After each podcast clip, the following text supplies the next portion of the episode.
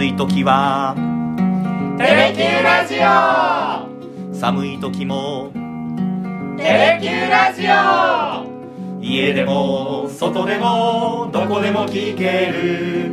ちょうどいいぬくもり。テレキューラジオ。ひげごじと。勇気の。さだでダラダラ行かせて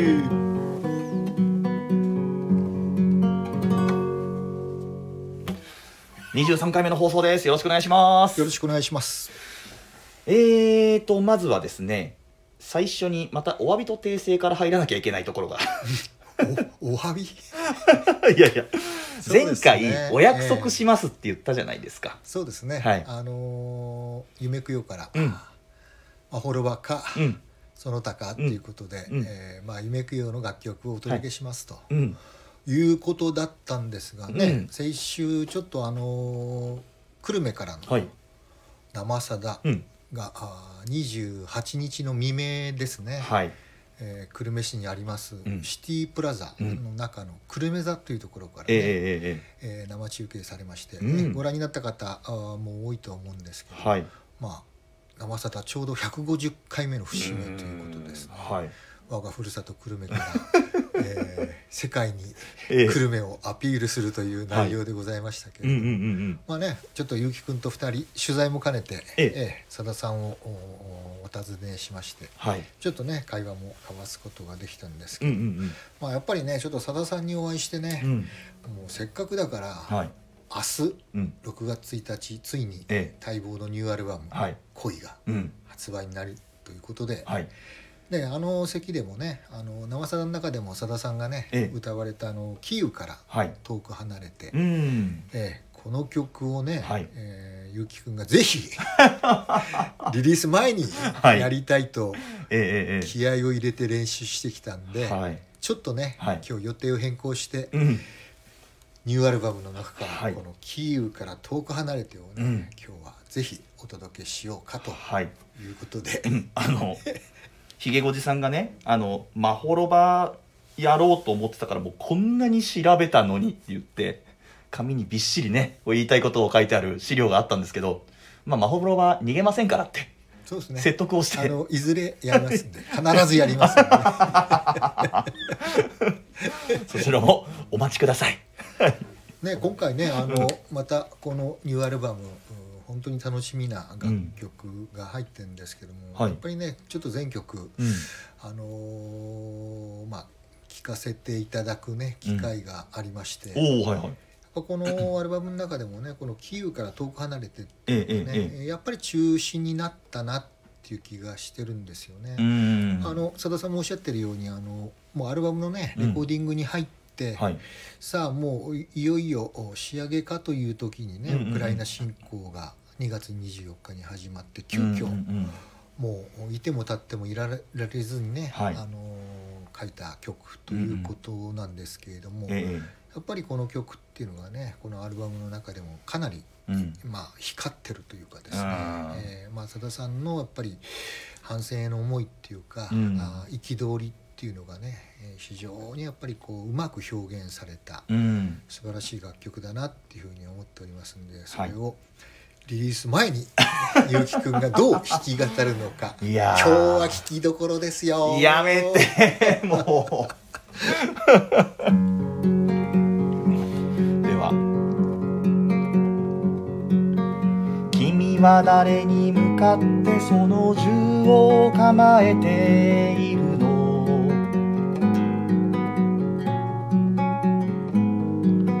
気づきなさい君君が打つのは君の自由と未来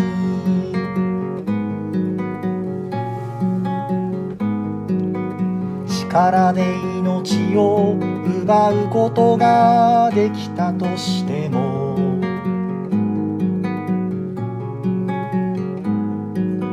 力で心を奪うことは決してできない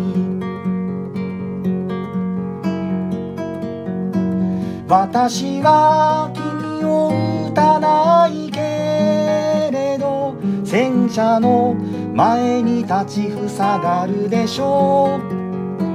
ポケットいっぱいに花の種を詰めて大きく両手を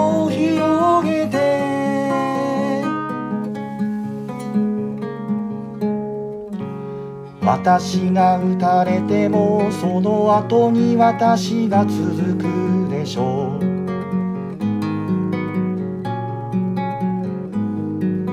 そしてその場所にはきっと花が咲くでしょう。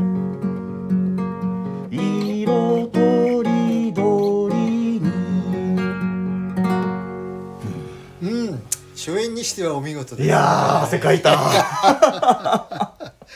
いやねあのキーウから遠く離れて、はい。初めてねあの生さだでね歌われたのが、はいあー2ヶ月前でしたかね、ええあの時はまだねキエフかキーウか、はいタイトルの名前がね、うん。正式に決まってなかった時で、ええまあ、今回の生さだではねあのキーウからとうんうん。いう明確な表現で、はい。まあ、歌うということでね、うん。改めて、えー今回もこの歌を取り上げられたわけですけどもね、はい。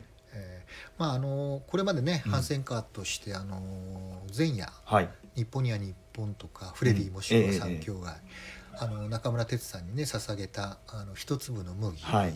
モーメントうんうんうん。などもね紹介してきましたけども、うん。まあ、どちらかというと、ええ。やっぱりあの新作である「一粒の麦うん」に近いはい。形での,、まあうん。あの反戦歌っていうかね、うん。まあ浅田さんあの 21世紀になってまでもね、はい国連の常任理事国であるロシアがねうん。力による現状変更、うん。はい。い、わゆるウクライナの武力侵攻をしたこと自体がね、信じられなくて、うん。まあ、これはね誰もが受けた同じ衝撃ではあったんですけどはい。やっぱ浅田さんの中でもやっぱり憤りっていうか、うん。なぜこんなことが今のように起こるんだっていうね、そういうなんかふつふつとした怒りの中でね、うん。テレビを見てた時にね、ふとニュース映像でうん。流れてきたのがこのいわゆる花うんだったっていうことではい。ね。で佐田さんがおっしゃってるんですけれどももうそのウクライナでのね、うん。中継の中ではい。町に入ったねロシア兵に近づいた一人のウクライナ人女性が、ええ。まあ、強い口調でね、うん。そのロシア兵士を罵った、うん。そんなシーンが流れたっていうんですね。うん。でその女性っていうのは「あなたたちは一体何をしにここに来たの?」と。うん「とっとと帰りなさいと」まあ、そう叫んだんですけども、うんうんうん。ロシア軍の兵士は相手にしない。うん。だからまたこう叫んだっていうんですね。うん。あなたたちポケットにひまわりの種を入れておきなさい。うんうん。あなたが死んだ後に私がその花を眺めてあげるからうん。このやり取りにね佐田さん、うん衝撃を受けてね、まあ、触発されてうん。この歌をね一気に書き上げたっておっしゃってるんですけどね。へまあね誰もが思うことですけどね、うん。やっぱりあのこうやっていや自国がねうん。やっぱ力によって制圧されようとしている時にはい。もし自分だったらどうするのかうっていうね、ここで言うように銃を持ってね戦うのか、うんうんい、わゆる敵対するねうん。兵士に対して銃を向けるのか、それともこうやって撃たれてでもその私に後ろに続く私を信じてね、うん。あのー撃たれる覚悟で兵士の前、戦車の前に立つのか、うん。そういう覚悟ぐらいはねはい。持っておくべきだろうというね、うん。えーそういう思いが込めたあーまあ歌詞だなって気がするんですけどね。まあ、花っていうのがね、はい。まあ、戦場に咲く花っていうのが今回この歌の一つのキーワードになった、はいはい。そのきっかけになったのは、うん。ウクライナ人女性の言葉だったうということですね。これはあの一粒の麦の時はうんうん。まあその緑に変えた中村哲先生のこうお話をに触発されてっていう感じでしたけれども、まあ、今回のその主役というか主人公というかっていうのはその特にはなくそのニュースで出てきたその女性と？そううだね、ん。だからまああの武器で平和を買うことはできないっていうね、えーまあ、戦争でねはい。国が豊かにならないっうんうん。ていう思いと、まあ、共通する部分ですよね。はい。くら力でねうんうん。制圧して踏みにじったと言ったとしてもってうんいううんうねん。私が種をまくから花は咲くんだっていういうんうんうんねうん。うん多分その志に続く人は私の後に次から次から出てくるのよ。はいはいはい。うん。力によるね現状変更っていうのがうんうん。いかにその理不尽なことであるかうん。許されないことであるかってはい。いうことをねうん。暗にここで表現されてるんだと思うんですけどね。この歌って結構その CD に入ってますけどその発売前からいろんなところでささん歌われてますよね。ね生さだで歌っただけじゃなくってね、ええあのアコースティックコンサートでもね、うんうんうん。もうずっと歌ってこられてはい。しかも今度のね、うん。あの恋ツアーでもええ。やっぱり中核を成してる、あーまだね私も結城君もうん。ね新しいツアーには立ち会っておりませんけれども そうですね。そう聞いておりますので、うん。まあそうだろうなっていうねまあねウクライナあ侵攻っていうのがね泥沼化して、本当長期戦になってしまってね、うん。このあとねどうなってしまうんだろうっていうね本当にそのあ現状を危惧する状況がね、もう2月からね、はい。ずっと続いてますからですね。うん。えですね。あの一番最初の反戦下のフレディの時にも触れましたけれども、うん。あのその時はもうフレディは直接的な戦争表現はありませんよ。っていうお話だったじゃないですか。街並みとその恋とみたいなお話、戦闘機一言でしたね。うん。やっぱりだんだんとこうさださん年を重ねて曲作りしていくうちにこう、うん。言いたいメッセージをなんていうんですかねこう諭すように言うじゃないですけど、ーうんなんか声高に戦争反対戦争反対っていうわけじゃないんだけれどもなんかメッセージがストレートに伝わってくるなっていう感じも受けるんですけど。だね。うん。だから途中ねまだ紹介しきれてませんけども、はい。非常にその「遥かなるクリスマス」とかうねん。かなりねやっぱりね憤、りがそのまま前面に出るようなあ反戦歌とかね、51だったりとか、うん。あのセプテンバームーンとかね、うん。あの手の反戦歌っていうのはやっぱりさださんのやっぱりねこう本当に怒りがうん。歌に投影されてたんですけども、はい。やっぱりこの「一粒の麦」にしても、うん。今回のこのキーウから遠くに離れてにしても、はい。やっぱそこをねちょっとね少しオブラートに包むような形なんだけども、うん。非常にやっぱりさださんのまあ熟練したね、うん。表現の仕方っていうのがはい。やっぱり70歳のさだまさしが作る反戦歌うん。というね形で、えーまあ修練されてるなっていう印象は受けますけどね。ああそうですか。じゃあ2番いきましょうか。キーウから遠く離れて2番。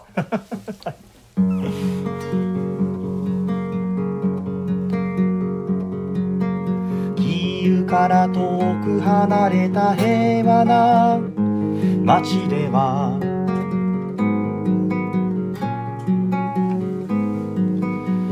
人はささやかに自分の命を生きています。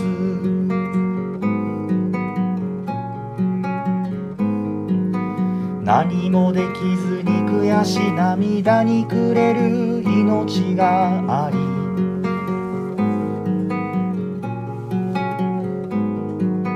何が起きているかも知らずに生きる命がある。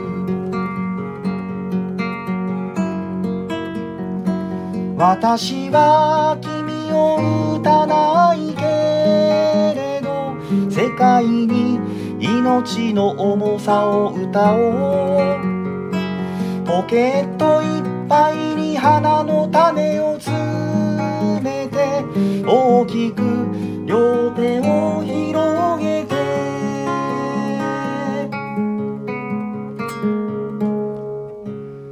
私が撃たれてもその後に私が続くでしょう。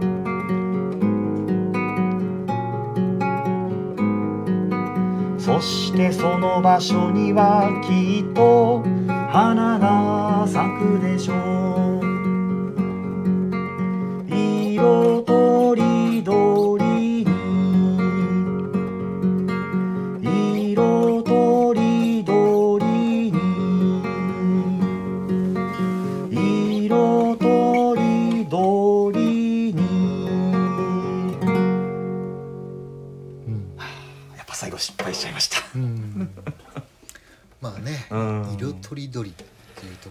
はい。やっぱりこの歌の妙かなって気もしますけどね。あうん。まあもう世界でね、うん。やっぱりウクライナを憂えてる人はたくさんいるわけですけどもね、はい。やっぱその本当にそこにいる当事者たちの気持ちっていうのはね、ーうん。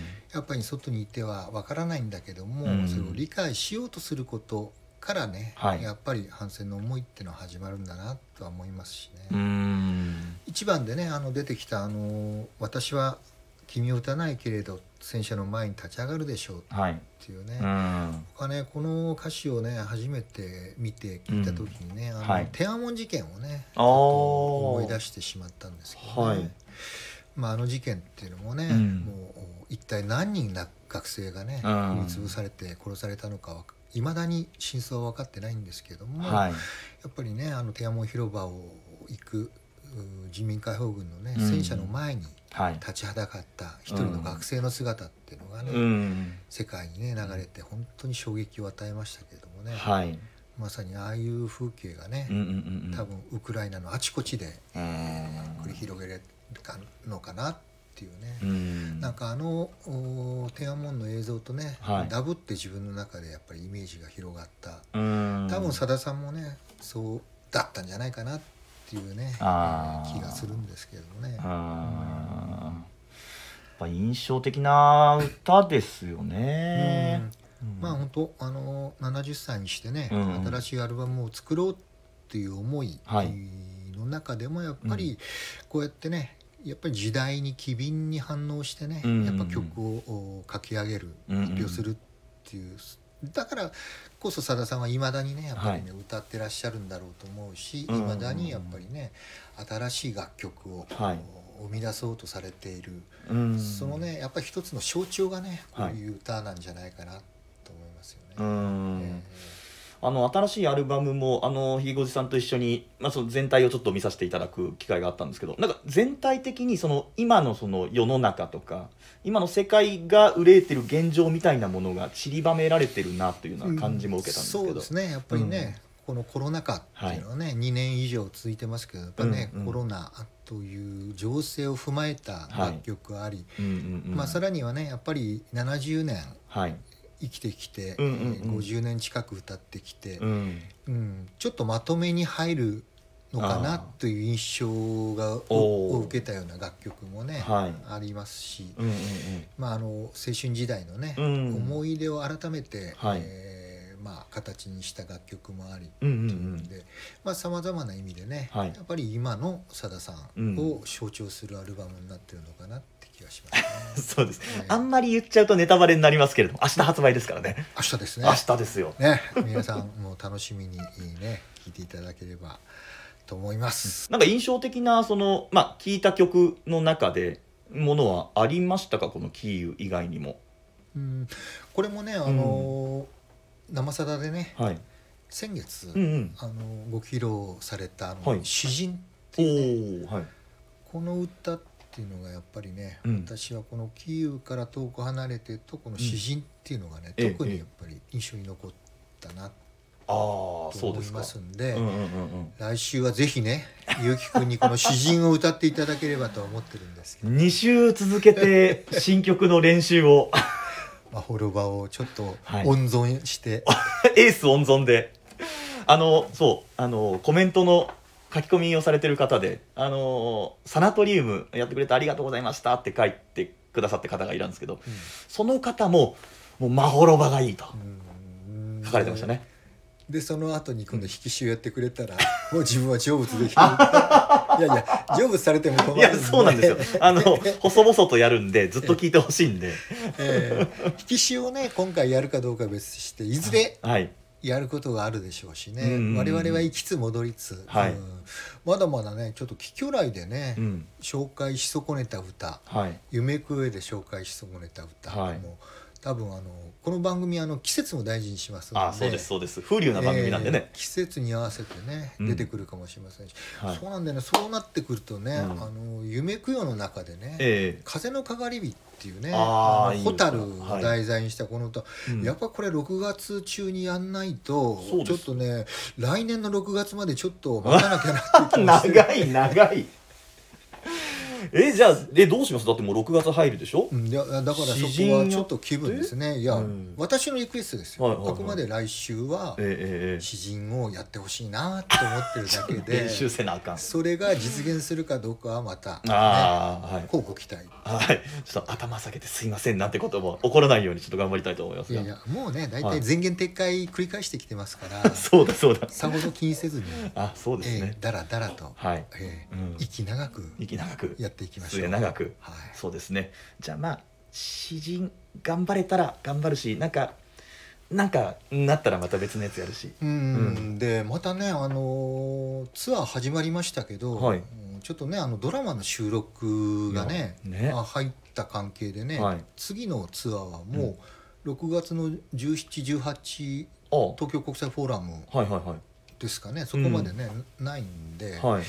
でちょっと間が空いてしまうっていうこともありますけどね、うんうんうん。うん音楽活動としてはですね、はい。えーまあ、その間にね、うん。何かまたニュースが飛び込んでくればあーそれに合わせて、はい。えー我々の選曲もはい。変わっていく可能性もあると。いろいろ含みを持たせながら まあ次回おという楽しみか世のにいただければ中何が起こるか分かんないけまあまあそうですよ。ウクライナ侵攻自体、はい。全くねはい。私たちが想像し,、ま、しなかったけど、うんうんうん。ロシア情勢に詳しい専門家ですら、うん誰一人あの侵攻そのものを予測した人はいなかったわけですから、ね、ああそうですか。えあで僕あのたまたまね昔ちょっと中国にん行ってて、はい。特派員してたことがあるんで、うん。よく聞かれるんですけどこの前のね、あのバイデンさんの発言。いはいはいはい。いわゆる台湾有事の際に、ええアメリカ軍は武力侵攻すんのかと、うん。いわゆる参入すんのかっていうふうにね、記者団にね答え、うん。あの問われた時にうん「イエス!」とね即座に答えたわけですよ。ね。で一気にね、その台湾有事への関心っていうかね、緊張度が増したわけですよね。ええまあ、かといってねその中国人民解放軍がうん。台湾に侵攻するなんて馬鹿げたことはね、うん。僕はありえないと思ってるんですけども、うん。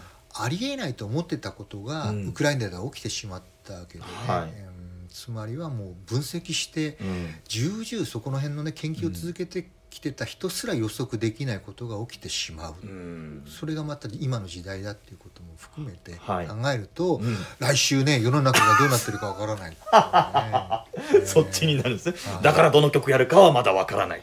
いや 詩人は歌ってほしい。あ、知ってください。あ、そうか。わかりました。ということで、じゃあ、今回はもう来週は詩人をやりますよということをお約束とさせていただいて、今回の収録はじゃあ、締めということにさせていただきましょうか。そうですね、うん。ええぜひよろしくお願いします、じゃあ、頑張って練習をします。では、今日はこの辺でありがとうございました。ありがとうございました